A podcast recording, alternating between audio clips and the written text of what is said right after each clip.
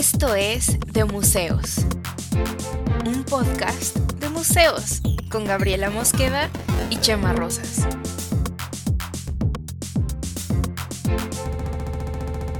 Bienvenidos. Hola, ¿cómo están? Bienvenidos, Hola. bienvenidos. Estamos aquí en el episodio 2. Ahí no sé, tuve que leerlo. En el episodio 2 de la tercera temporada de De Museos del Podcast. Tenemos que trabajar en ese timing porque desde el episodio pasado yo dije, en esta temporada vamos a tener así como un... O algo así para, para Pero no arrancar. Ya lo ves que no- la no temporada. Digo, el episodio pasado no lo hiciste, mi cabrón. Por eso te estoy diciendo que tenemos que trabajar en ello, porque simplemente no lo logramos. Para que a la próxima no se les olvide. Y escucharon ahí una voz, ¿Qué? escucharon una voz inesperada. Como... Y es increíble, ahora tenemos invitada y está padrísimo. Y nuestra invitada de hoy es una persona muy querida, se llama Sandra Sapiain y es maestra en educación humanista, es colega comunicóloga también, pero también es jefa de exposiciones temporales del Museo de Arte e Historia de Guanajuato, un museo al que yo le tengo un cariño muy especial porque es de hecho el primer museo en el que yo empecé a trabajar cuando recién salí de la universidad y donde descubrí mi amor desmedido loco por los museos. Entonces, tenemos muchas cosas de qué platicar con ella, pero vamos a hablar de exposiciones temporales. Amor, pero espera, me encantó esto. Amor desmedido y loco. Hay otro tipo de amor. Sí, hay, hay algún amor pacato, Ay, hay güey. amor mezquino, no, ese no es. Está el amor apache. Es el amor apache. Que creo que también puede haber cierto, cierto amor apache a los museos, ¿no? A Sí, ratos, sí, este, sí, cierto sí. amor. O sea, Algo hay de eso. Creo que puede haber algo de eso. Hago, hago una pequeña aclaración, disclaimer, dirían los gringos, a, a este episodio. Sandra es muy amiga Sí. nuestra, entonces, eh, y tenemos, hemos trabajado Sí. juntos en un montón de cosas. No, Sandra y yo no entonces, hemos trabajado juntas. No, Nunca han trabajado. nunca hemos trabajado. Más bien yo O sea- trabajé, déjame decirte, porque yo claro. le di clases a Gaby, entonces. Ajá, Claro. exacto. mm, Ah, eh, Sandra es la bien- prueba viviente, ni que no, no- que le suciera y falta una prueba, pues ella sabe todo lo ñoña que yo soy. sí, tampoco necesitábamos no, tanta no se prueba, pero necesitaba. Pero... también sabe lo ñoño que es Chema. ¿Eh? Así, ya que nos cuente Sí. historias vergonzosas de Chema, es Sandra. y es curioso porque aunque yo no la conozco de maestra, pero he trabajado ¿No con te ella dio un clase a ti. Sandra? No, Ah, wow. a Chema no. ¿Ves? Estamos, estamos descubriendo cosas y justo esto es por lo que quería hacer el disclaimer a nuestros queridos podescuchas, a, a, a los visitantes de museos, este, que si esto de pronto caen muchas anécdotas o algo así, lo sentimos, pero pues también de eso se trata este podcast y vamos a platicar entre Pues sí. amigos y ojalá disfruten muchísimo este episodio.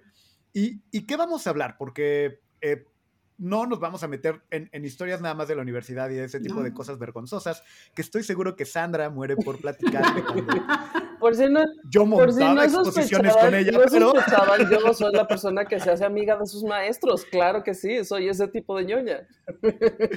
la niña de los plumones.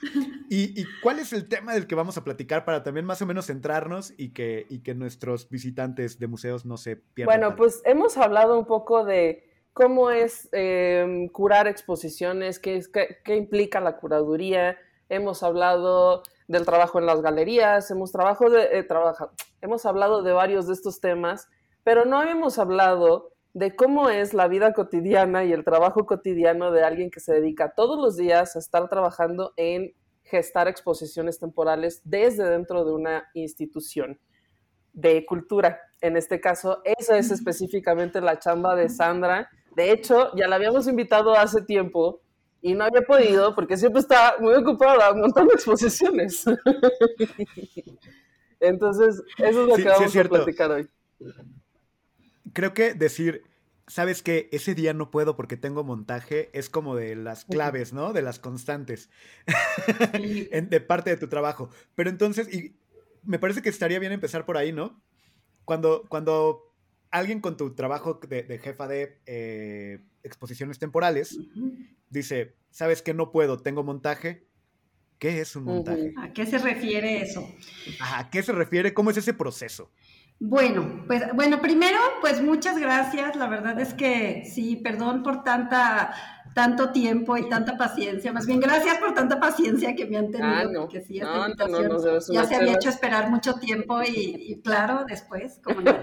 Entonces, este, sí, no, muchísimas gracias. Este, y bueno, ¿qué es eso de cuando estoy en montaje? A ver, déjenme ver como por dónde empezamos.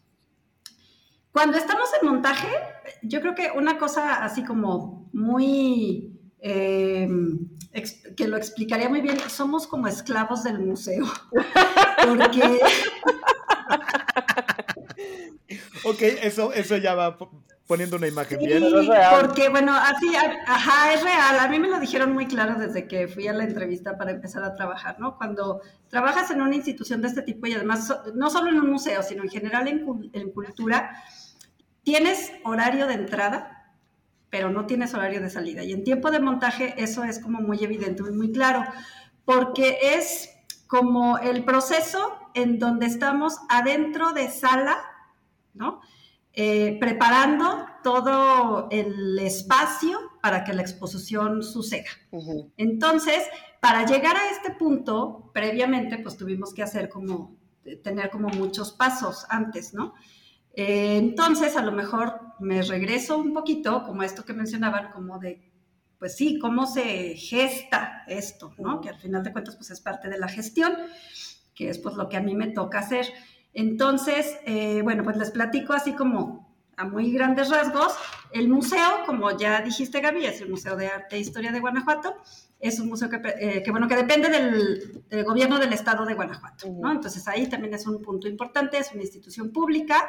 Tenemos un montón de pues, procesos administrativos que tenemos que seguir y que se tienen que ir llevando. Harta burocracia. Entonces, eh, para que una exp- exposición suceda también, bueno, como les digo, de los primeros pasos es que, pues bueno, se junten las, las instancias de que se necesitan, ¿no? La, la galería, el artista, los curadores, otro museo, etcétera. Las voluntades, ¿no? Que tienen que confluir para que algo pase.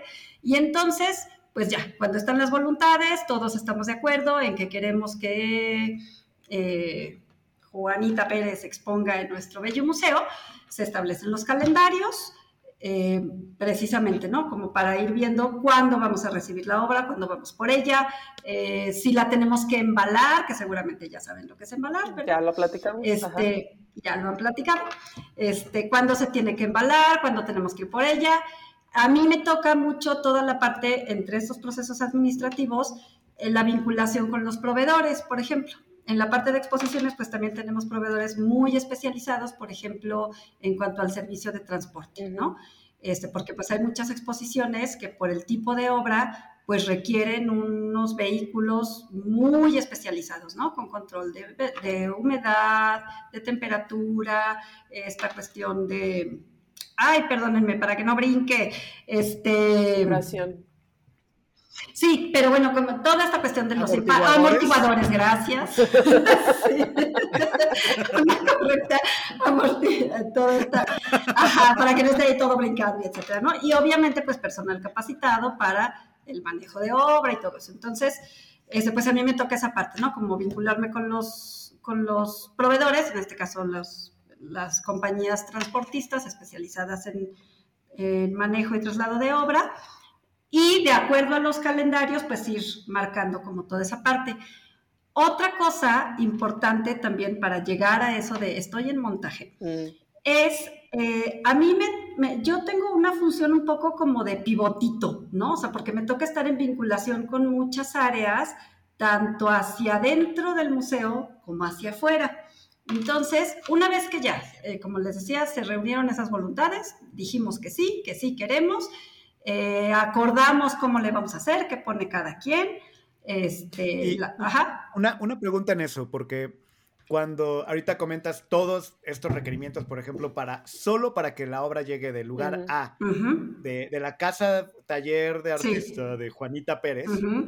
a- al Museo de Arte e Historia de Guanajuato, eh, es Juanita Pérez la que define cuáles son esas condiciones y tú tienes como un guion, o sea, como un rider, como, como este, yo pienso en los conciertos, este, así, de, así van a estar tantos amplificadores, tanto, no sé, pero, o cómo es ese, e, ese proceso. No, sé si ibas un poco para allá, pero, pero me entró la duda ahorita. No, está bien. Sí, no siempre es directamente con los artistas. Eh, mucho eso precisamente lo trabajamos eh, con los curadores, ¿no? Quienes son, quienes en un momento dado este, definen, obviamente, pues cuáles son las piezas que, se va, que van a integrar esta exposición en particular, porque también eso pues bueno, ustedes ya lo han hablado, es parte de la curaduría, ¿no? O sea, aunque ya haya sido una exposición que ya se montó previamente en otro museo, se hace una curaduría específica para este museo, ¿no? Que es lo que se añaden o se quitan piezas, etcétera, etcétera. Entonces,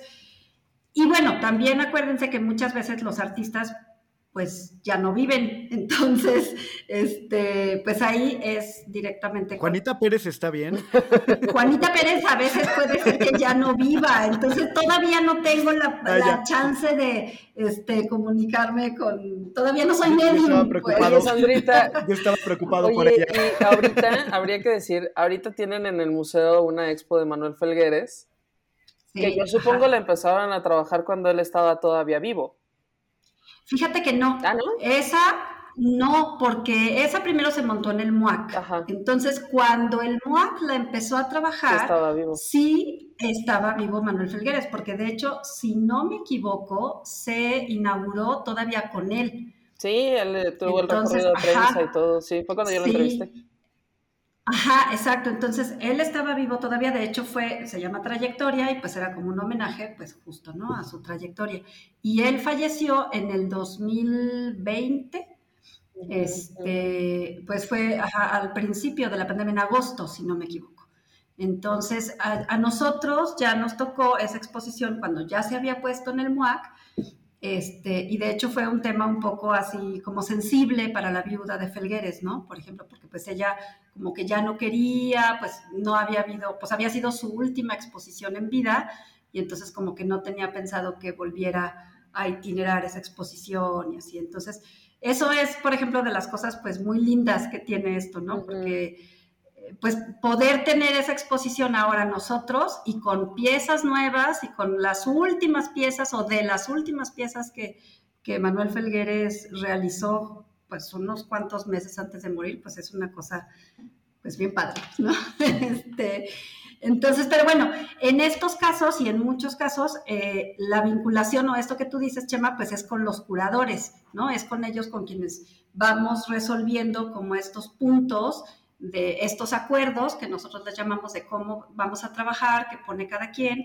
y se desarrolla, bueno, el plan, el plano, el guion museográfico, pues también muchas veces viene ya desde la institución con la que trabajamos y nosotros pues bueno, decimos, oye, a ver, no, espérate, esto que nos estás pidiendo, como tú dices, un poco como el rider, ¿no? Este, que si las mamparas, que si las luces, que si las bases, que si, etcétera, etcétera, etcétera este, pues ya nosotros vemos, pero esto, por ejemplo, es algo que revisa la jefatura de museografía, ¿no? O sea, como todas estas condiciones en el espacio para adaptar el espacio y todo, eso, entonces es ahí donde les digo que yo estoy así como un poco como, sí, como un puentecito entre la institución, o sea, hacia afuera, con la institución, con los curadores, este, con los proveedores y hacia adentro con, el, con la jefatura de museografía, con diseño, como para toda la parte también este, gráfica.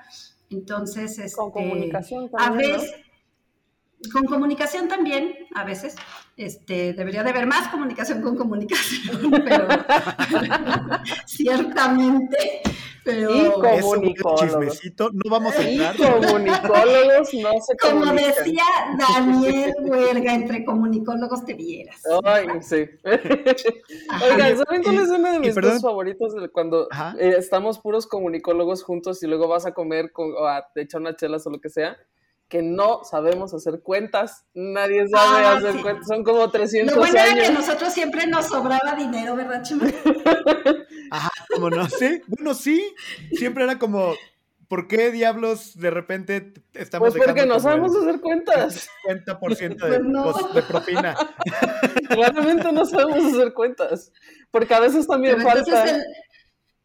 Sí, pero acá nos sobraba y entonces con eso, bueno, pues ya nos sobró, pues vámonos al otro bar, que sigue, pues. Entre comunicólogos, ¿te viera? Al fin que sobró. A ver, pero supongo que, o sea, no es como que sea tu chamba hacer cuentas, tú, tú no tienes que ver, o sea, pero si ves proveedores, pero tú no ves nada de, sí, pago y eso. Digo, el presupuesto como tal yo no lo ejerzo, eso depende afortunadamente de la coordinación, pero sí solicito cotizaciones.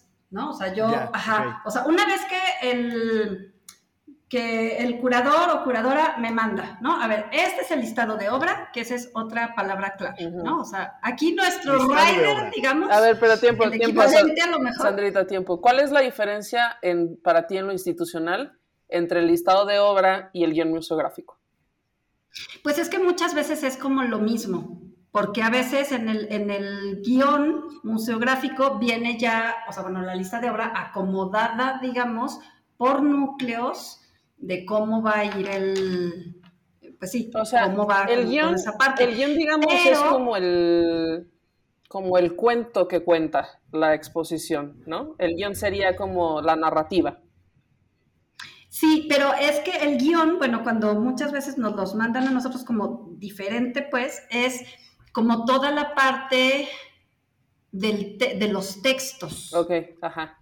¿No? Ajá. Entonces, y cuando nos mandan, sí, porque muchas veces yo pido listado de obra y me llega guion museográfico, este, Manuel Felgueres Trayectorias, ¿no? Por ejemplo. Ajá. Entonces, ahí ya viene como la relación de las piezas que vienen acomodadas, digamos, como por núcleos, pero, este, aparte viene como todo la Sí, como los textos que el curador o curadora desarrollan en torno a la exposición, ¿no? O sea, si se permite la comparación, es como tener el guion de la película y un storyboard. Sí, más o menos. A lo mejor podemos, ajá, un poco, ajá. Y en ese listado de obra, que luego a veces, es que te digo, luego depende mucho, o sea, como que varía de curadora a curadora, de institución, cómo lo manejan a veces como diferente, ¿no? Pero entonces cuando me mandan ese listado de obra, así como tal, digamos, eh, ahí ya vienen como mucha información de qué es lo que nosotros vamos a necesitar, ¿no? Porque vienen las dimensiones, los pesos, por ejemplo, en algunos casos, sobre todo cuando se tienen que suspender o cuando son esculturas que necesitan a lo mejor algún tipo de estructura que soporte un poco más, o nosotros que, que tenemos las alas en un segundo piso, pues tenemos que saber si el peso va a aguantar el montacargas. No va a soportar, deja tú el montacargas, el piso del... ah, claro, porque es un piso, es un piso de duela. Es un no, y es un piso que, pues bueno, si tú metes una cosa ahí de, no sé, muchísimas toneladas, pues, o sea, no te Sí, es, las estructuralmente el museo tiene... Tiene, exacto, ajá.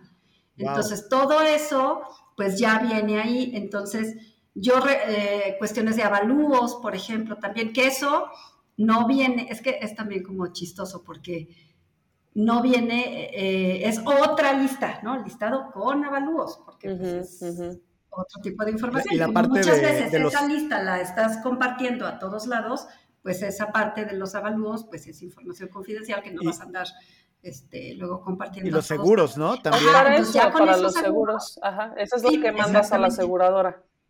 Exactamente, ya con, con, esos, con esos sí, costos, pues, o esos valores que se le asignan a cada una de las obras, nosotros solicitamos la cotización de la aseguradora, ¿no?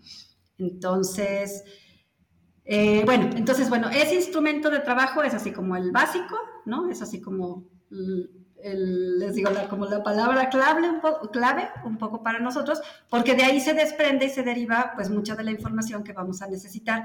Entonces, una de las cosas que luego a veces sucede, por ejemplo, eh, cuando me ha tocado a mí trabajar con instituciones o con personas que son un poco distraídas y dispersas y que viven en el mundo de las ideas.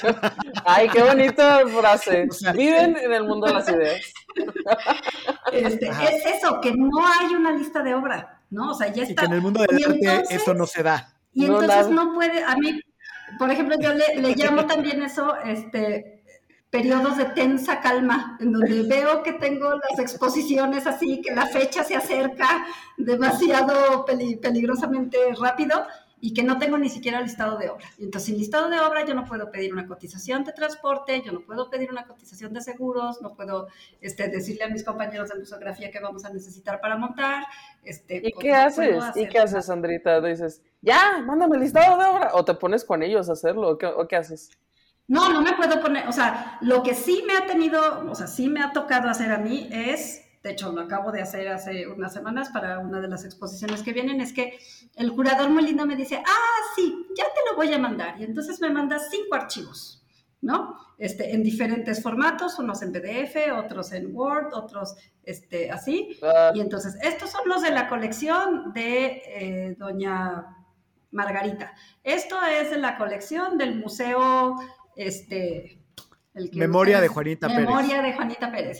Y, entonces me manda cinco archivos. Ya falleció Juanita Pérez. y entonces, este, pues no tengo una, una lista de obras, sino muchos archivos que tengo que reunir y hacer uno solo para poder manejar la información, ¿no? Claro. Porque si no, pues sí es pues como un poco un relajo. Este, o luego también me ha pasado que me mandan la lista de obra y entonces me dicen, ah, pero saqué la cuadrada. ¿Saqué la cuadrada? ¿Ok? Saqué la cuadrada, ajá. O sea, te habla la curadora y te dice, sí, bueno, pero en esa última hay que quitarla, o la grande, la verde. ¿Y tu cuál? ¿Cómo se llama? ¿Qué dimensiones? Ajá. Así, de verdad, porque además, como son sin título. Ah, saqué la cuadrada así de. Sí, hay que sacar la cuadrada. digo, la verde. Son puras pinturas, sí. Sí, la verde, la grande sin título, ok, este, bueno. Entonces, hay que descifrar un poco ese tipo de cosas. ¿Y, tú qué le respondes? Ah, sí, la puse allí. No, bueno. Pues la saqué, pero rogando a Dios que haya sido la que, la cuadrada verde que ella se refería, ¿no? Entonces. Oye, entonces, por lo que veo, de algún modo es como, como, ahorita que dices como pivotito, pero siento, siento que eres como una especie de, de, centro de distribución de cosas. Un poco. Que tienen que llegar a ordenadas. Eh, o sea, porque me imagino que, no sé si eh, quien está encargado de la jefatura del museo en general hace acuerdos de cosas, por ejemplo, que no se pueden hacer a ti te toca como mediar con el artista o el curador o quien sea que tiene la obra para decir, bueno, pues es que no nos cabe porque simplemente no es no da la altura, pero el jefe de museo te dijo que sí porque no sé, se le fue el avión, entonces pues como no vamos a hacer un hoyo en el techo, entonces ¿qué? ¿No? O sea, Supongo que te toca hacer como ese tipo de mm. negociaciones. No, o sea, a mí no me toca hacer las negociaciones porque las negociaciones las hacen desde niveles más arriba, ¿no? O sea, ese jefe de museo que tú dices, pues más bien es la directora. este... te toca, te toca la escultura en ese lugar. Tengo una, buena anécdota, una buena anécdota aquí. Cuando yo trabajaba ahí en el MAG, en el Museo de Arte e Historia de Guanajuato, este, hubo una vez una señora que se enojó, quién sabe qué, por qué, quién sabe por qué se enojó, pero era cuando yo daba recorrido y entonces se paró ahí, estábamos, pues, yo me llevaba mucho en esa época, pues, por la vida cotidiana del museo, con la gente de seguridad y las chicas de la taquilla. Entonces estábamos ahí en la taquilla sentados echando chocha y llegó la señora bien enojada así, quiero hablar con el gerente del museo. Pero mira, por ejemplo, en el marco son gerentes. Sí, pero nos dio mucha risa.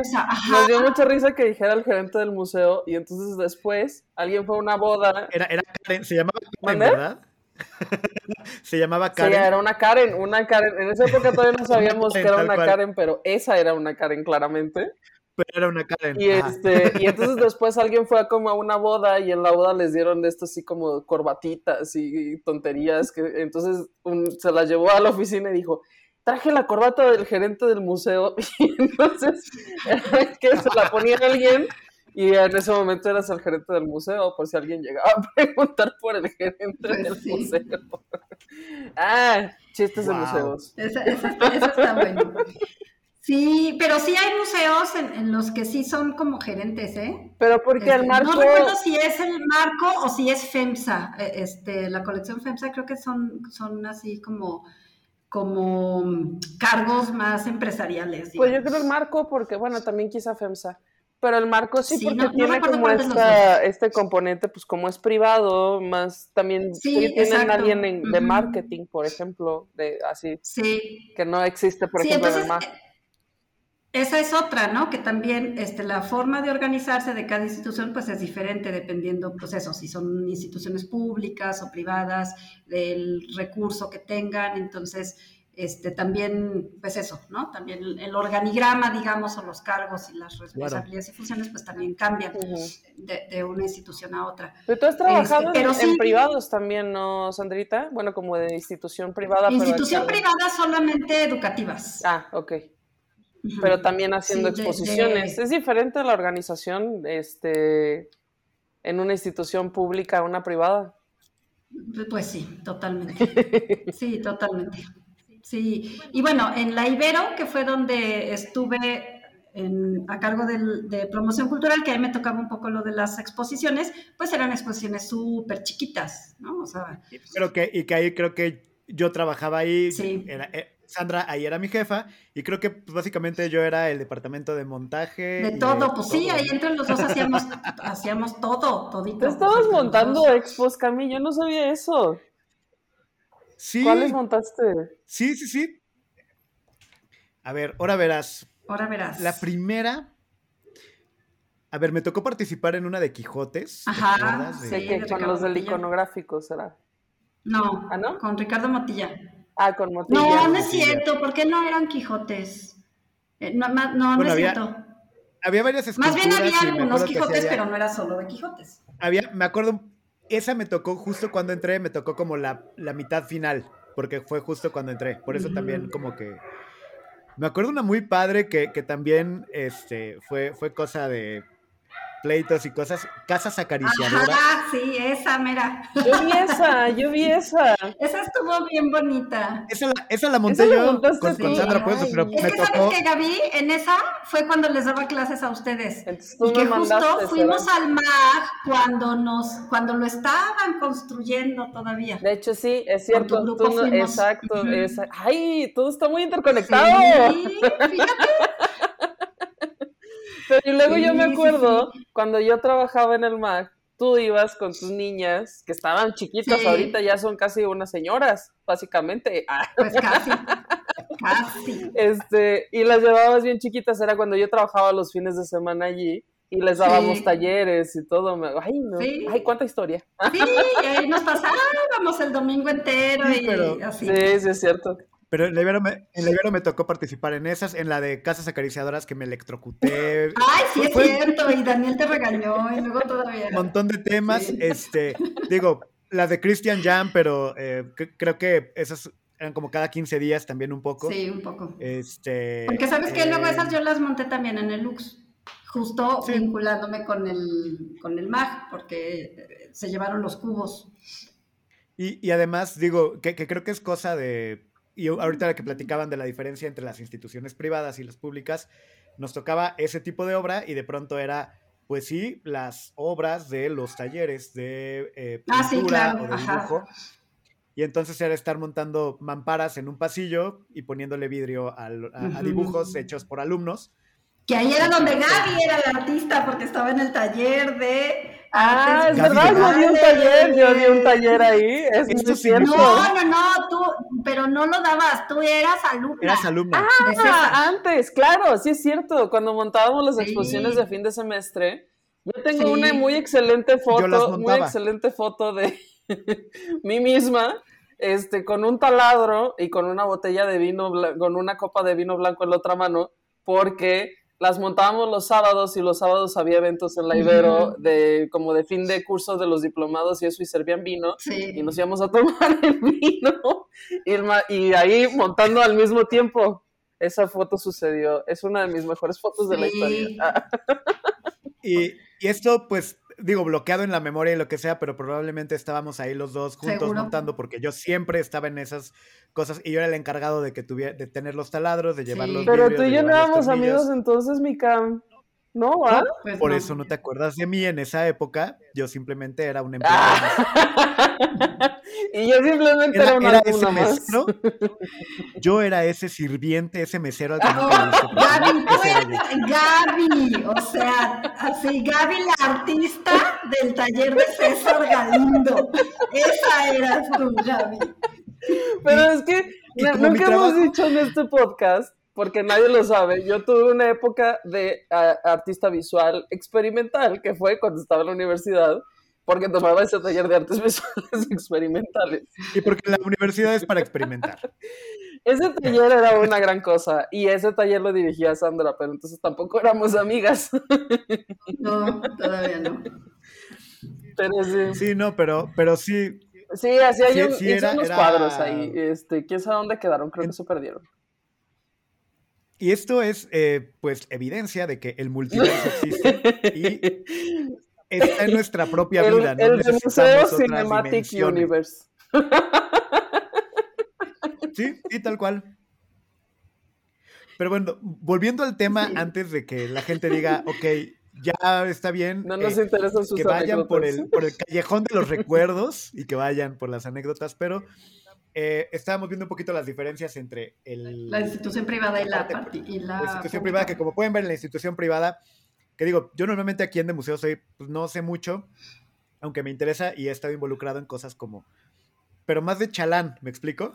No, pero y además, bueno, aquí también hay una diferencia, porque en la Ibero, aunque montábamos exposiciones y todo, pues es una institución, pues prioritariamente educativa, pues en donde la parte de las exposiciones y de la promoción cultural y todo, pues es algo eh, complementario a la formación de la, comunidad universitaria y tal, pero no es como su, eh, su eje, pues no es como la, la función primaria como es en el caso de un museo, ¿no? Que pues eso pues sí, o sea, digo, aunque también si nos ponemos a pensar en ese punto de vista, también un museo es una, una institución de educación no formal quizá y también se dan procesos de aprendizaje y, educativos y todo, pero pues sí, sus funciones, digamos, sus ejes, pues son completamente diferentes. Entonces, el punto de comparación pues es también como, pues no puede hacerse, ¿no? De dónde es mejor o cuál es, pues porque son diferentes simplemente, ¿no?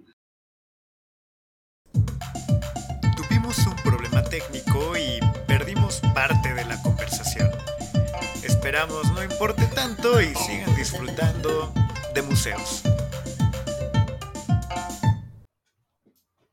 Oigan, tuvimos ahí un cosito técnico y, y se nos Cosito fue el hilo. técnico. Se nos fue el hilo de lo que estábamos diciendo. Pero Y, y es, el, es el nombre oficial, un cosito técnico. un cosito técnico tuvimos. Pero sirve que retomamos una cosa, sin- ahorita si nos acordamos que estábamos hablando, volvemos a eso, pero retomamos una cosa que nos parecía chida, que pudiéramos este, eh, volver al, al- al track de esto que estábamos diciendo, que porque entramos en diferentes temas y luego que si trabajamos juntos y que si yo era ñoña y que claro que, que no era. Ah.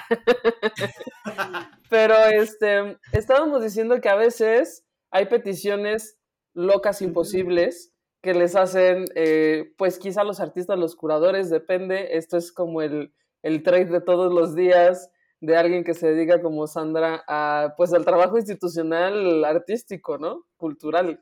Entonces, queríamos volver sobre eso y entonces ahora sí ya te suelto, Sandra, para que nos cuentes. Y fíjate que eso sucede con mucha frecuencia y es una cosa muy horrible. Porque además otra, otra cosa en donde a mí me toca también como esta parte de la vinculación es con el área jurídica, ¿no? Para la elaboración Ah. de los contratos. Entonces, muchas veces desde que se están haciendo los acuerdos o que cuando a mí ya me llegan de, ah, sí, vamos a hacer esto y vamos a poner esto otro, yo es así de, no, eso me lo va a regresar la abogada, ¿no? Porque pues hay muchas cosas que, que ya sé, pues, o sea, que en estos años he ido viendo que, que a veces sí hay cuestiones ahí legales, pues, que, que no es fácil eh, como ir solventando, pues, ¿no? Entonces, y hay veces que, pues, por algunas razones se aceptan cosas o los tiempos, ¿no? O sea, esta cuestión de los tiempos es algo muy horrible. Esto también lo que les decía de, la tensa calma, ¿no? O sea, porque yo tengo que o sea, yo sé que un contrato, lo o sea, en lo que hago la solicitud, se la mando a jurídico, me la revisan, me mandan observaciones, yo las corrijo, las vuelvo a mandar, ya me dicen que sí. Haz cuenta como una tesis, que además luego ya cuando ya te dijeron que sí, ya te dijeron que es la versión final, la vuelves a mandar y tu lector o tu directora de tesis te dice, ah, pero cámbiale esto, pero si ya me habías dicho que estaba bien. pero Sandra, porque yo, yo ya no hice tesis, porque yo ya me titulé con proyecto de síntesis y evaluación, porque yo sé ah, ese plan de pues, estudio. De todas maneras. Eh, Gab no sabe de, esas cosas que sí nos tocó. Pues, pero no, sí hicimos como una tesina, pero no, no, no sufrí todo este proceso proceso de revisiones. O sea, nada más fue pues, como de que entrega De, de, un proyecto escrito que todos quienes han pasado por esos este, lindos, eh, pues sí, procesos, así pasa. Y entonces, pues hay cosas que yo ya de pronto voy, o sea, pues identifico que nos va a dar un problema en jurídico, ¿no? Mm. Entonces, este... Pero no eres la abogada, entonces... No, deja tú, mm. no soy la directora, entonces, pues, pues bueno, este, pues a ver cómo lo resolvemos, ¿no? Este, pues se resuelve o se... Ah, o les decía, los tiempos, ¿no? O sea, yo sé que es todo un proceso, pues muy largo, que lleva tiempo, este, que son a su vez como muchos subprocesos, digamos, y volvemos al ejemplo este que les decía, si no tengo lista de obra, pues no puedo contratar, este, ni siquiera cotizar un transporte, entonces tampoco puedo hacer la solicitud de de contrato y entonces cuando ya me llegue la lista de obra, yo ya voy a estar a 15 días de que tengo que mover la obra y todavía no tengo ni siquiera contrato, ¿no? ah, mira, es que eh, esto también a lo mejor convendría decirlo, ¿no? Tú, bueno, ahora por pandemia seguramente los tiempos son un poco diferentes, pero ¿cada cuándo cambian exposiciones temporales en el museo? Como cada tres meses. Entre tres y cuatro meses. y entonces tú tienes ya un calendario de, y esto también estaba bueno hablarlo, ¿no? Sus planeaciones, no, o sea, sí son anuales, pero son casi que dos años antes, ¿no? O así. Sí. Entonces. Sí, o sea, ahorita, ahorita, la semana pasada tuvimos una junta para una exposición que es para 2000, finales de 2023. Wow. Ajá, entonces, pues sí, porque ya desde ahorita tenemos que empezar a ver cosas, ¿no? Eh, pero, pero bueno, sí, son como tiempos muy anticipados en ese sentido, por ejemplo. Sí, o sea, las planeaciones son a largo plazo, ¿no? Sí, pero la operatividad no necesariamente, ¿no? Por eso que les digo, porque a veces nos retrasan ese tipo de información y entonces, este, pues yo no tengo los insumos para poder avanzar y para poder, pues sí, avanzar en los procesos administrativos que se necesitan y entonces luego andamos ahí sufriendo y es una cosa ahí como muy desgastante. Sí, y a ver, entonces... administrativos son de sufrimiento, la verdad. Sí. ¿Sabes que yo me acuerdo mucho que había un... Pues había una persona de administración a la que la directora en esa época, cuando yo trabajaba en el museo, le costaba muchísimo trabajo porque le decía, quiero que me digas cuánto cuesta esta mampara. Y ella le decía, pues que no te puedo dar un precio porque esa mampara tiene eh, X pintura, tiene un texto, pero el texto además eh, va como parte de los honorarios del curador, pero también tiene el mm. trabajo de diseño de la persona específica de diseño y luego aparte también tiene una cosa específica de el vinil autoadherible y cuánto cuesta ese vinil autoadherible y la instalación y tal. Entonces yo no te puedo decir cuánto cuesta esa mampara específicamente, o sea, y esto era una cosa súper difícil de explicarle a alguien de la mente administrativa. fíjate que yo he pensado tantas veces, justamente como en esta formación que tengo de comunicóloga y maestra humanista, este, o sea, para mí, pues, esa es una de las claves de la importancia de la educación artística, por ejemplo, ¿no? O sea, yo estoy convencida que la educación artística no es para hacer artistas, es para hacer personas sensibles a la cuestión artística. Entonces, por eso nos pasa que tenemos un administrador que no tiene ni la pizca de sensibilidad de qué es, o sea, de cómo son los procesos, de qué es un curador, por qué las exigencias de esa pintura en particular, ¿no? Este, y de, o por qué este, o sea, yo eh, luego muchas veces para las justificaciones para contratar un transporte, ¿no? Por ejemplo. Pero es que ¿por qué este tan caro si puedes contratar al camioncito de la Bimbo? pues no puedo contratar al camioncito de la Bimbo porque estoy moviendo obra que tiene declaración de monumento patrimonio de la nación, ¿no? Entonces, mi, primo este tiene, tiene una empresa de fletes, él te lo deja más barato. Ajá, exacto. Porque esa es la mente administrativa, ¿no? Ajá, entonces yo sí estoy convencida que si todas las profesiones tuvieran como esta parte de sensibilización, ¿no? E, este, los, los abogados también, pues, los administradores, o sea, y no digo que, que, vuelvo a lo mismo, no es que sean artistas, es que tengan como esta pues sí, esta parte sensible de que, digo, no estamos manejando ladrillos, pues no estamos comprando costales de cemento. E incluso a veces, si tenemos que comprar costales de cemento, tienen que ser específicamente de un tipo o de una marca o de una cosa, ¿no? O sea, porque a lo mejor es para una obra, ¿no? Y, y a ver, tiempo, porque esto que comentas creo que tiene mucho eh, sentido pensándolo en obra plástica que creo que es luego en lo que sí necesitamos conocer mucho más, pero que, por ejemplo, en música, creo que queda mucho más claro. Y lo llegamos a vivir cuando trabajamos juntos, cuando, por ejemplo, venía la Orquesta Sinfónica de la Universidad de Guanajuato, el tema de transportar el piano, que pues, también necesita un flete que es específico y, y así. Pero eso es mucho más explicable. De, ah, ok, pues necesitas algo especial para un piano. ¿Por qué? Ah, porque ese piano cuesta 10 millones de pesos. Ah, bueno, si cuesta eso, entonces sí, no me importa pagar mucho en ese flete para que no me lo cobren.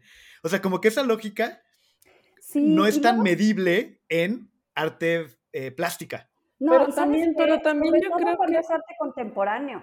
Sí. Exacto. Porque, por ejemplo, esto de los, de los costales, por ejemplo, nos pasó con la obra de Teresa Margolles, La promesa, que tal cual eran costales pues, de, de, una casa que se había demolido, ¿no?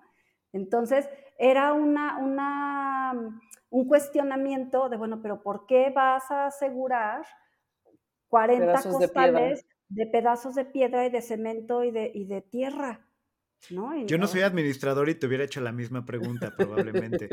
pues sí. Pero sabes que también yo creo que, pues, no eres administrador de un, no eres administrador de una ventanilla de, de, recepción de documentos de liste, ¿sabes? Eres administrador de una institución de cultura, también siento que ahí falta iniciativa de parte de ellos de irse a asomar, a entender cómo es de pararse en la exposición, porque esto también sucede muy como de la burocracia, pues no solo del estado de Guanajuato, sino en general, ¿no? Sí, en general. ¿por qué no? Sí, ¿por qué si estás trabajando para esta institución de cultura que se llama Fórum Cultural Guanajuato y firmas esos documentos a nombre de Fórum Cultural Guanajuato, no te involucras en los procesos culturales de los que estás tú administrando el dinero? Me parece también una falla fundamental de este, de, pues de de estas personas específicamente. Sí, porque entonces los lineamientos administrativos que nos ponen, pues denotan eso, que no hay, pero para nada un, pues ni conocimiento, ni empatía, ni sensibilidad, ni nada de nada ante lo que estamos trabajando, ¿no? O sea, esto de estoy en montaje no lo entienden, ¿no? O sea, y bueno, y a lo mejor ahí me voy acercando porque ya me desvié también un chorro de, de qué es eso de estoy en montaje, ¿no? Pues cuando todo eso ya sucedió y ya tuvimos el contrato y ya llegó la obra, este, bueno, recibimos las cajas, se hace toda la descarga. Usualmente se deja la obra descansando en, el, en la bodega, que también es una, un, un término como muy curioso. Ajá justamente para que se vaya aclimatando a las nuevas condiciones, ¿no? O sea, de, ah, aunque vienen en las cajas con, que se supone que vienen aisladas y todo, pues de cualquier manera hay que dejar que todo eso se asiente y este, como, pues sí, que, sea, que, haya una adaptación, ¿no? Pues sí, porque eh, para explicar un poco, pues a lo mejor la obra viene de aquí de la Ciudad de México, que es más húmeda, es más alta, y va León, que es pues esencialmente un sartén, entonces es seco, caliente, y aunque esté aislada la caja, se tiene que acostumbrar, digamos, la obra a su nuevo clima y entonces lo dejan descansando uno o dos días, ¿no? Algo así. Sí, depende. Ajá. Nosotros por lo general es como un día. Entonces, o sea, la recibimos, se queda ya todo ese día y hasta el día siguiente movemos y entonces ya subimos. Sí, capaz que tiene Eh, jet lag. Sí. Pues sí, imagínate. No va a lucir tan linda con esas ojeras después del viaje. Exacto. pues. Y aparte, pues la gente va a ir a verla, entonces tiene que Ajá. vestirse como lechuga. O sea, sí. Exacto. Entonces, bueno, se deja descansando y luego empezamos un proceso que se llama de dictaminación, que es bien bonito, pero es bien cansado, ¿no? O sea, la dictaminación consiste en verificar el estado en el que está llegando cada una de las piezas que conforman la exposición. Y entonces hay un comisario o comisaria, que es el representante de la otra institución o del artista, que viene del otro, pues sí, del otro lado, pues, Y tiene placa y todo. claro, y así su estrella. Se estrella y así de. Sí, no cabemos los dos en En este este pueblo. pueblo ya. ¡Ay! Iba a decir esa frase, Cami. en este pueblo ya no cabemos los dos. Sí, Hay una serpiente en mi así, bota. Así, ajá. Y entonces, este, Me encanta que Sandra. Sí, así. Así, sí, ya acabaron con sus referencias de Toy Story, gracias. Ahora voy a seguir hablando. es que esa imagen es siempre como que, como que a las personas que se los digo siempre, esa es la primera imagen que se les viene Sí, a- pues sí. nosotros bien divertidos y Sandra, es que he oído tantas veces ese chiste que estoy harta y quiero pasar al otro tema. Exactamente, gracias. Bye. Chema, déjame platicarte de la dictaminación porque es tan interesante. Más interesante que un comisario, ok, no puedo esperar. Sí. No, bueno. A ver, el proceso de dictaminación, llega el comisario. Sí, bueno, normalmente los comisarios vienen junto con la obra, ¿no? También depende, porque, por ejemplo, en esto que les platicaba, cuando son, es obra con declaratoria o que tiene así como unas cuestiones así muy importantes, eh, también viajan muchas veces con custodia, por ejemplo, con este, en alguna exposición que tuvimos hace algunos meses, pues tenía que ser la, este, la Guardia Nacional, por ejemplo, Ah, custodias privadas, de acuerdo a los, pues sí, al valor que tiene. Pero a ver, el comisario, el comisario lo meten ahí, va en la camioneta con la obra. A veces sí, en el mismo ¿Sí? camión de, ajá, Wow. o vienen en un, en un transporte este, que viene junto con ellos, que se llama el carro piloto, por ejemplo, que es una, pues una pequeña van o un coche un poco más pequeño, en donde vienen a veces los comisarios, pero en- hay ocasiones en donde sí, tal cual, o sea, vienen en el camión con los, o sea, en el, la- el tráiler gigantesco en cabina, ahí vienen los comisarios. Ajá. Mm. Sí, te- y te Así, digo, o echa sea, un huequito entre las cajas con su escopeta recortada, me lo imaginé así de tan, tan, tan, no, para eso está la custodia, Chema. tan, tan, tan, tan. Ajá. Ujú. Entonces, y a veces no, o sea, a veces el comisario se viene en el camión, o sea, en un camión de línea, y llega este, eh, al tiempo que llega la obra, pues, y así. Entonces, depende mucho como del tipo de obra que sea, ¿no? Y cuáles son sus necesidades, y cuál es su valor, y cuáles como, este, pues, los requerimientos también que, que tiene, ¿no? Y entonces, este, para eso, es que una de las partes que a mí más me gustan, y así de verdad es así como magia, es cuando desembalas. O sea, porque yo, el primer acercamiento que tengo con la obra, pues es muchas veces a través de la lista de obra, que pues vienen las fotitos así chiquitas, pixeleadas, muchas veces este, en blanco y negro, aunque las veas en la pantalla este, y te digan las dimensiones, pues es diferente, ¿no? Entonces, de pronto, cuando abres la caja y ves eso que está ahí, es una cosa, de verdad es una sensación que para mí es de las que más valen la pena de este trabajo, ¿no? O sea, Ay, qué bonito. porque además es de las cosas que muy poca gente tiene como esa posibilidad, ¿no? Porque pues en los Sí. museos siempre te dicen, no te acerques, no toques, no, no, no, no, no, no. Y tú aquí pues, ahí así nosotros de- podemos hacer eso. O sea, obviamente no las toco ni las rasco, ¿no? Traemos nuestros guantes y toda la cosa. Así. De- así de, ok, la voy a lamer poquito, nada más para ver. Mm. No, pero por ejemplo, Sandra, La- ¿nunca has lamido una obra solo porque puedes? Ya, ¿Nunca di- qué? así, lamido una obra, No, así como, pero, puedo hacerlo, nadie me está viendo. pero Mm. sí la he ¿No? olido muchísimo. Ah, ok, ok. A Ajá, que por huelen las ejemplo, esculturas, es los que- lienzos, ¿no? No, es que, ajá, porque, por ejemplo, el óleo es, o sea, tiene un olor tan peculiar y tan característico que aunque tenga años, sigue oliendo. Entonces, ahí sí, la verdad, así me Te das tu toque. lo más que puedo y me doy mi toque de óleo. Te das sus me llegues. encanta, sí, o sea, y es esas sensaciones que, pues sí, que disfruto un montón y que, y que son así como de, ay, este momento en el que desembalo y veo. Por ejemplo, me acuerdo muchísimo que me pasó eso que ha sido una de mis exposiciones favoritas, no sé, como por una cuestión como emocional, o no sé, me gustó mucho, la disfruté mucho, una que se llamó Monstruo, de Gerardo Montiel Clint. Esa no la vi, esa no la vi. Y ese a mí me gustó muchísimo, de verdad, o sea, como que traía todo un rollo ahí, pues sí, emotivo, todo el discurso que tenían sus fotos, pero, pues justo, ¿no? Cuando veo la lista de obra, pues veo unas imágenes que había varios como retratos de mujeres y pues sí, tú las ves y, ah, pues sí, las fotos, ¿no? Esta se llama Marta, esta se llama, pues, ah, bueno.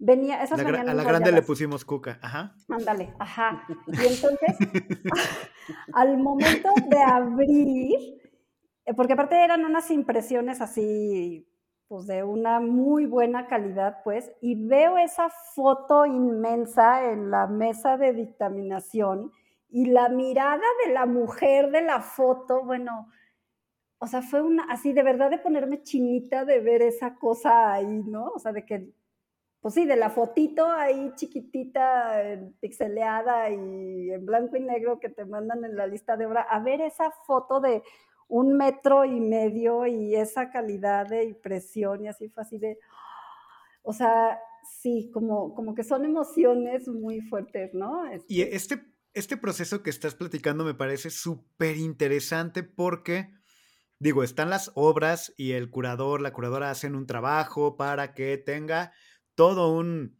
un proceso en el discurso y todo lo que ya hemos platicado, pero esta sensación de desenvolver un regalo y sorprenderte con lo que hay en la caja y no sabías que había, creo que, como dices, muy pocas personas pueden tener esa sensación con obra artística. Sí, la verdad es que en ese sentido sí, me siento privilegiada. Digo, tan solo esta de Felgueres, por ejemplo, que también la disfruté muchísimo porque además fue la última exposición que vi en México contigo, Gaby, Sí, fuimos. Sí, sí, sí, sí, sí, Antes de pandemia. Fue como en. Justo, así. Fue justo inicios de marzo, ¿no? Finales de febrero, inicios de Fue justo hace un año, porque. Hace dos años.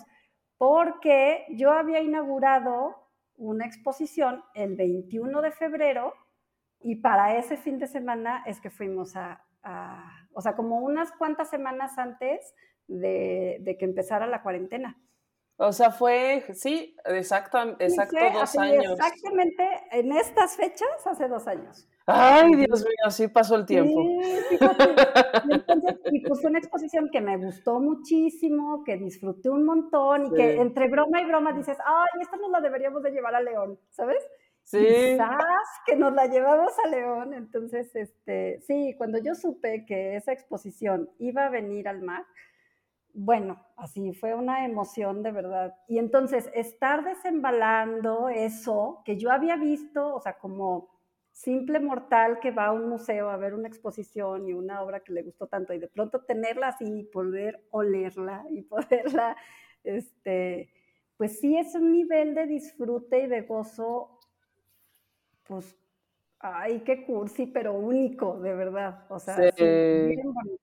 Eso yo creo, eh, el, el episodio pasado hablábamos de, de eh, cómo hubo una par de visitas a estudios que pude hacer esta Semana del Arte, que de verdad era como, o sea, estás allí y ves los triques y las cosas de los artistas y sus libros y sus, ¿sabes? Y los ves a ellos hablando y entiendes tan bien, o sea, eso para mí fue, yo creo que esta sensación tuya, ¿sabes? Como que qué chido, qué enriquecedor, qué privilegio, sí, qué, sí. qué bien estoy entendiendo esto ahora que lo veo así. O sea, como que tiene como otro peso específico, ¿no? Sí es como una cosa de lo más eh, grato de este tipo de sí. chambas, ¿no? Sí, es tal cual así como, así como yo definiría algo gozoso. O sea, de verdad, esa, esa, esa palabra así de gozar el momento, o sea, para mí, eso, eso es de los momentos que yo más disfruto de mi trabajo. O sea, y de verdad es muy pesado, muy cansado, muy agotador, porque además estás de pie todo el día e inclinada, entonces mi pobre espalda también acaba hecha trizas con la hernia que tengo. Este, pero es bien bonito. O sea, esa parte de verdad, pese a lo cansado que es, es de lo más satisfactorio, pues así como, porque sí, de verdad es un privilegio que muy pocos pues tenemos, ¿no? Entonces eso, eso es bien bonito. Sí, y creo, creo que termina siendo esos momentos por los que uno se queda pese a las dificultades, el cansancio, a, a la burocracia, al, a los presupuestos raquíticos, estos momentos son, creo que los que eh, los que uno se pesa, ¿no? Cuando, cuando decides quedarte. Eso y la gente también. Por ejemplo, uno de los, de los momentos así también, así como recientemente, como muy emotivos para mí, eh, fue hace poco con la exposición que tuvimos El Negro Sol de la Melancolía, que tuvimos en vinculación con el Carrillo Gil. Este, grupo de la Ibero de una materia que además era la materia que yo solía dar, que era donde te di clase a ti, Gaby, y que ah. este, ese semestre pues no pude dar porque pues estaba súper saturada y así. Entonces, este, la maestra Hilda Aguado, que quizás ustedes conocen, que se quedó a cargo de esa materia, llevó a su grupo. Y entonces, pues les platiqué así muy brevemente un poco de, de la gestión y como sea, esto que estoy platicando, pero así como en versión rápida, ¿no? Y entonces les dije, bueno, si quieren más bien ahorita, este, vean la exposición, disfrútenla, y si tienen alguna otra pregunta, pues ya vienen y pues con mucho gusto les contesto como preguntas puntuales que ustedes tengan o que a ustedes les interese. Bueno, esa vez los chavos no se iban y no dejaban de preguntar cosas y cosas y cosas. Entonces, o sea, de verdad, yo me quedé ahí y los chavos se quedaron, o sea, hubo, no todos, pero sí hubo varios que, además de que venían a cada rato y me preguntaban cosas y cosas, se quedaron dos horas, dos horas y cacho ahí en esa exposición e iban y veían y contemplaban y no sé qué. Y, o sea, entonces es donde dices, ay, esto está bonito. que sí, yo creo que de ahí viene un poco mi amor, porque era esta experiencia pero digamos, no todos los días, no todos los días ves que gente tiene ahí una revelación, ¿no? pero dando recorridos guiados, pues sí muy seguido ves este tipo de experiencias y verlo en otra gente mientras tú estás explicando es fantástico, o sea, de verdad. Y, y, verlo en niños chiquitos, en niños de Ay, los niños, sí, los niños es la cosa más bonita, sí, porque digo, a mí no me toca tanto como esa parte de los recorridos y eso, pero sí me ha tocado en algunas visitas guiadas que, hemos, que nos han tocado, este, que pues llevan a sus hijitos o así, ¿no? Y las caritas o cómo lo interpretan ellos o cosas así, eso es también como, pues sí, son de esos momentos pues bien enriquecedores y justo, ¿no? Que es, bueno, pues sí, ahora, vale la pena todo esto, ¿no? Porque... Sí. Porque además es una sensación de que, que tu trabajo está aportando algo a alguien más. ¿no? Que eso pues, también es algo como bien lindo, ¿no? Sí. Y sabes que yo me acuerdo, me acuerdo mucho que este, pues alguien en algún momento, pues yo, yo siempre suelo como andar, andando, andar jalándome gente así de que vente, vente a la inauguración, vente no sé qué, ven, visítame. Entonces, así siempre, ¿no? Siempre he sido así. Y entonces, este, y de hecho siempre ando llevando amigos y los meto a veces, no les voy a, este es un secreto, pero a veces meto gente que no es de prensa, los meto como prensa, para que vengan conmigo a, las, a los Oye, mira, qué padre, qué padre saber que haces ese tipo de cosas con tus amigos. Digo, no me ha tocado, pues porque no vienes, Cami. Porque no vienes. Pero, pero ya, ya espero que me pases así con, mi agüita San Pellegrino. Ya te dije, ya te dije que, iba, que te iba a pasar como prensa para el próximo Donamaco. pero bueno, este, alguna vez alguien me dijo así como, alguien que yo invité, ¿sabes? Me dijo, ay, me encanta el museo. Es un lugar con tanta paz, tanta calma, tan ay, es como así como que mm, este, este momento de tranquilidad y esparcimiento y belleza, ¿no? Y yo dije, dude, no tienes la menor idea de cómo es el interior de la vida del museo. Es estrés y locura. Eh, Sí, es muy bonito, pero es Sí. estrés y locura.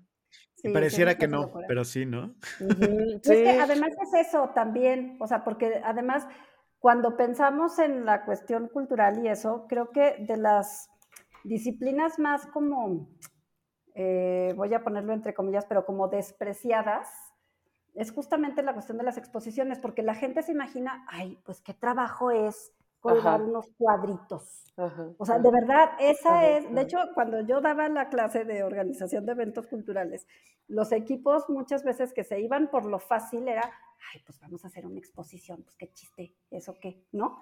Pero está mucho como en el imaginario de la gente, o sea, pues hay unos cuadros colgados, pues qué, qué chiste tiene o qué, o Pues sí. qué, ¿no? Ay.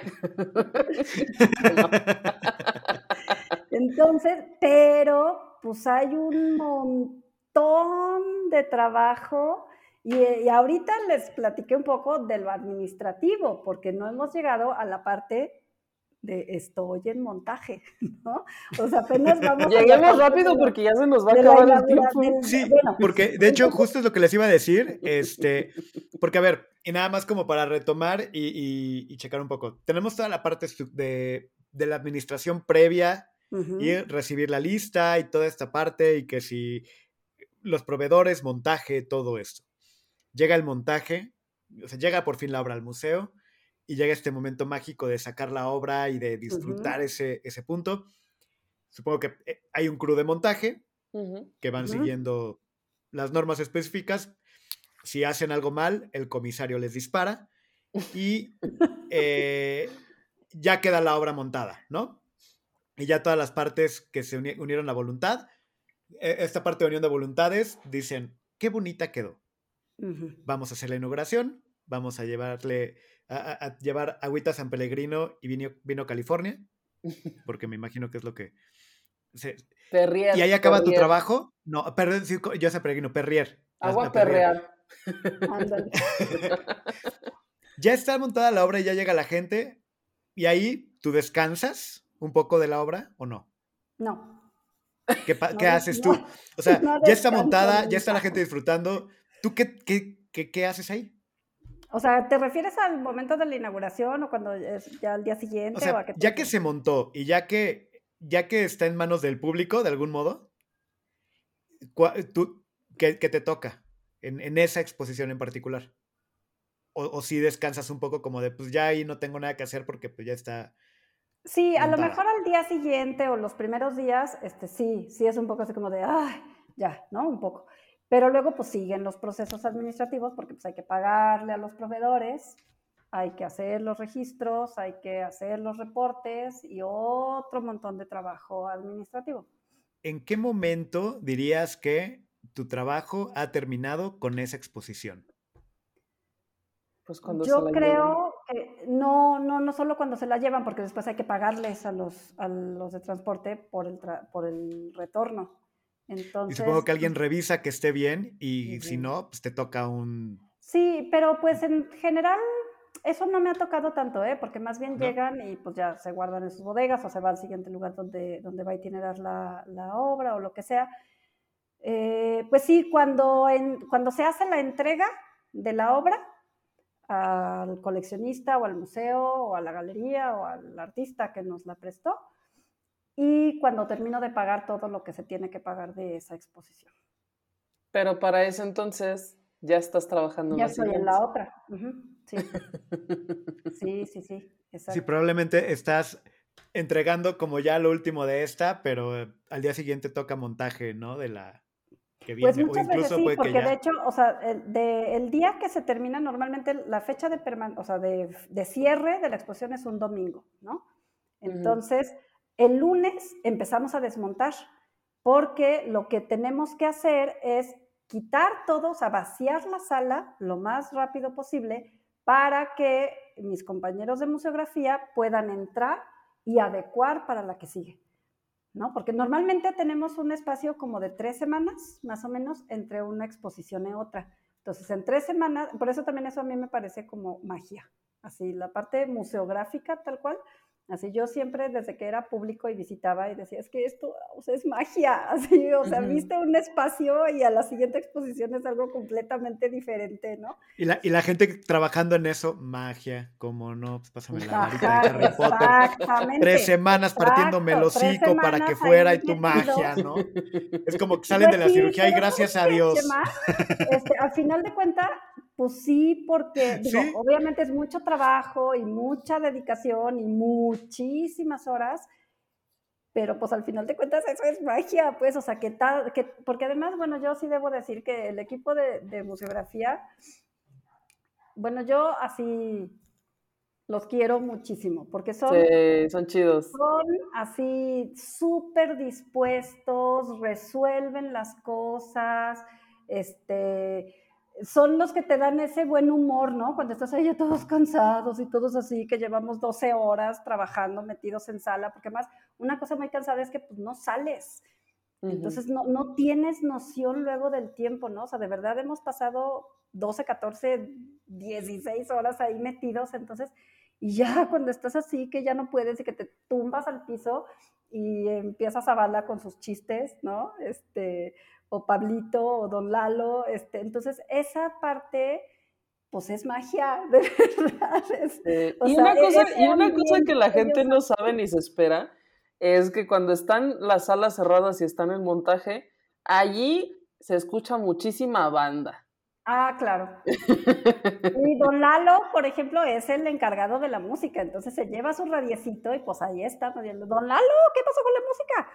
Ajá, porque este ¿cómo van a trabajar sin música? Francamente, están pintando mamparas, están cortando MDFs y están pegando letras en las paredes y eso, eso no lo puedes hacer sin música.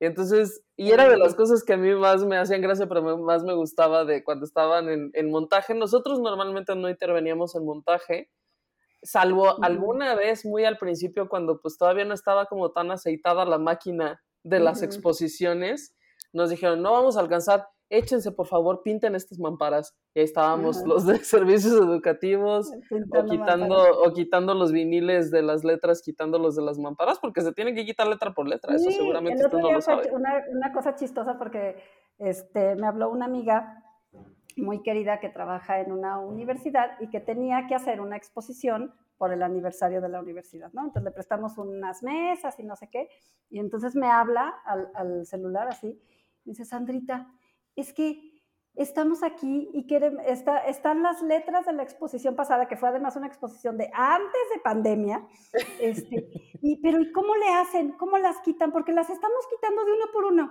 ¿Ah, sí? Pues así, se quitan de uno por uno. Es muy tardado. Sí. Sí, pues es muy tardado, sí. y además esas que tenían como tres años pegadas, pues peor tantito, ¿no? Dice, bien pegajosas. Pensé que, pensé que me ibas a dar una solución mágica para que se Mi solución mágica son los del crew de montaje. Pues, es contrata a Don Lalo. Sí. O pon banda, a lo mejor te sirve. Tráete muchos alumnos para que te ayuden a quitar, porque todas esas letritas se quitan de así, de una por una. Entonces, en tres semanas tenemos que dejar esa, esa sala o sea, bueno, en menos de tres semanas, este, o sea, lista para que, porque además la obra no puede entrar a sala si no está lista, ¿no? O sea, claro, mm, si está la pintura fresca, si cualquier cosa. Exactamente, ajá. Sí, entonces si no está ya pintada la sala, no puedo yo subir obra todavía, entonces pues se van retrasando todos esos procesos. Oigan, pues no quiero, no quiero ser el aguafiestas. Pero ya se llevamos nos acabó el tiempo. Ya casi la hora y media, ¿eh? Bueno. No, con, no es y con, el con el corte que tuvimos, pero sí llevamos como hora 20. Entonces, creo que vamos cerrando. Yo, sí digo que invitemos otro día también a Sandra para, para continuar con la plática. Este, igual agarrar otro tema y, entrar en anécdotas de cosas que pasan tras, bambalinas de los museos, por ejemplo, se me ocurre que podría estar súper interesante. Este, pero antes de irnos, antes de cerrar, eh, como acostumbramos, tres tips, tres ideas para eh, disfrutar una exposición temporal, ¿les parece? Sí, ah, bueno, aquí normalmente, Sandrita, yo doy tres, tres puntos, pero cuando tenemos invitado, Damos uno cada quien y eh, quien empieza siempre es el invitado. Y, yo te diría que si puedes dar dos está bien porque yo de este tema sé, poco, pero... Eh, pero sí, como tres, puntos para, para valorar esta, e, este tipo de exposiciones o para, o para eh, conocer más de este tipo de trabajo. ¿Qué, ¿Qué nos dirías? Yo creo que la primera cosa es que no piensen que tienen que entender, ¿no? Porque luego muchas veces la gente piensa que, ay, es que no le entiendo. No, pues es que no, no, se trata de entender, se trata de sentirlo y ya. Y se vale que no te guste. O sea, por supuesto que es válido que no te guste, porque esa, esa luego también es una cosa, ¿no? Que mucha gente que a lo mejor no tiene tanta em, hábito de ir a un museo o algo, una de las digamos, como de los temores, es eso, ¿no? Es que no le voy a entender y es que, ¿y qué tal que no me gusta? Como, como que sentimos la obligación de que nos guste una exposición. Y pues no, ¿no? Aunque sea el autor que quieras, el artista que más te digan que es súper renombrado y famoso y lo que tú quieras, pues si a ti no te gusta, no te gusta y es válido, pues, ¿no? Entonces, creo que, yo creo que para disfrutar es eso, no tienes que entenderlo y no te tiene que gustar. O sea, simplemente pues vas abierto a lo que sientas, ¿no? Me gustó. Así de, no te tiene que gustar, relájate. Pues sí. Disfrútalo. Siéntelo. O sea, disfrutar hay otras formas, no solo de gusto, no gusto, sino. Sí. Consúmelo. Pero tú, Cami, tú has visto varias exposiciones temporales.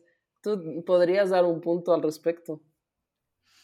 Yo el punto que daría y, unido a todo esto que hemos estado platicando y, lo que me ha tocado hacer, digo, para nada en ese tipo, en esos niveles, pero es que cuando vas a una exposición temporal, eh, tratar de ver tanto lo que está como lo que no está. a, mí así me resulta más interesante, eh, porque tú puedes decir, ah, esa pintura sí o esa obra está ahí en particular, pero cuando vas varias veces y de pronto dices, sí, pero hay todo un trabajo detrás para que esta obra se vea bien aquí. Sí. Y hay una serie de vacíos que tuvieron que existir a veces para que esa obra en particular luciera. Y a veces cuesta más trabajo generar esos vacíos que poner mamparas. Y es un tema. Eh, pensando en este disfrute de los espacios, porque una exposición temporal es a fin de cuentas, pues generar un espacio en un tiempo en el que, en un lugar en el que aquí va a estar y en unos meses, en unas semanas ya no. y va a estar en otro lado y va a generar otro ambiente. Y yo es lo que diría, y, y sí, no es por nada, pero uno no tiene que ponerse a pensar cuando se come una hamburguesa en el trabajo de él que hizo la hamburguesa. No siempre. pero en el trabajo de pronto de este tipo de exposiciones, a mí sí me gusta mucho, y yo porque soy más talachero, o sea, yo a veces disfruto más la producción que la obra. no sé si tiene sentido, pero observar la producción también puede resultar fascinante. Yo porque soy más de, de los que pueden llevar los taladros, ¿sabes? yo sería lo que diría. Y yo, fíjense que yo, pues lo saben, voy a muchísimas exposiciones temporales todo el tiempo.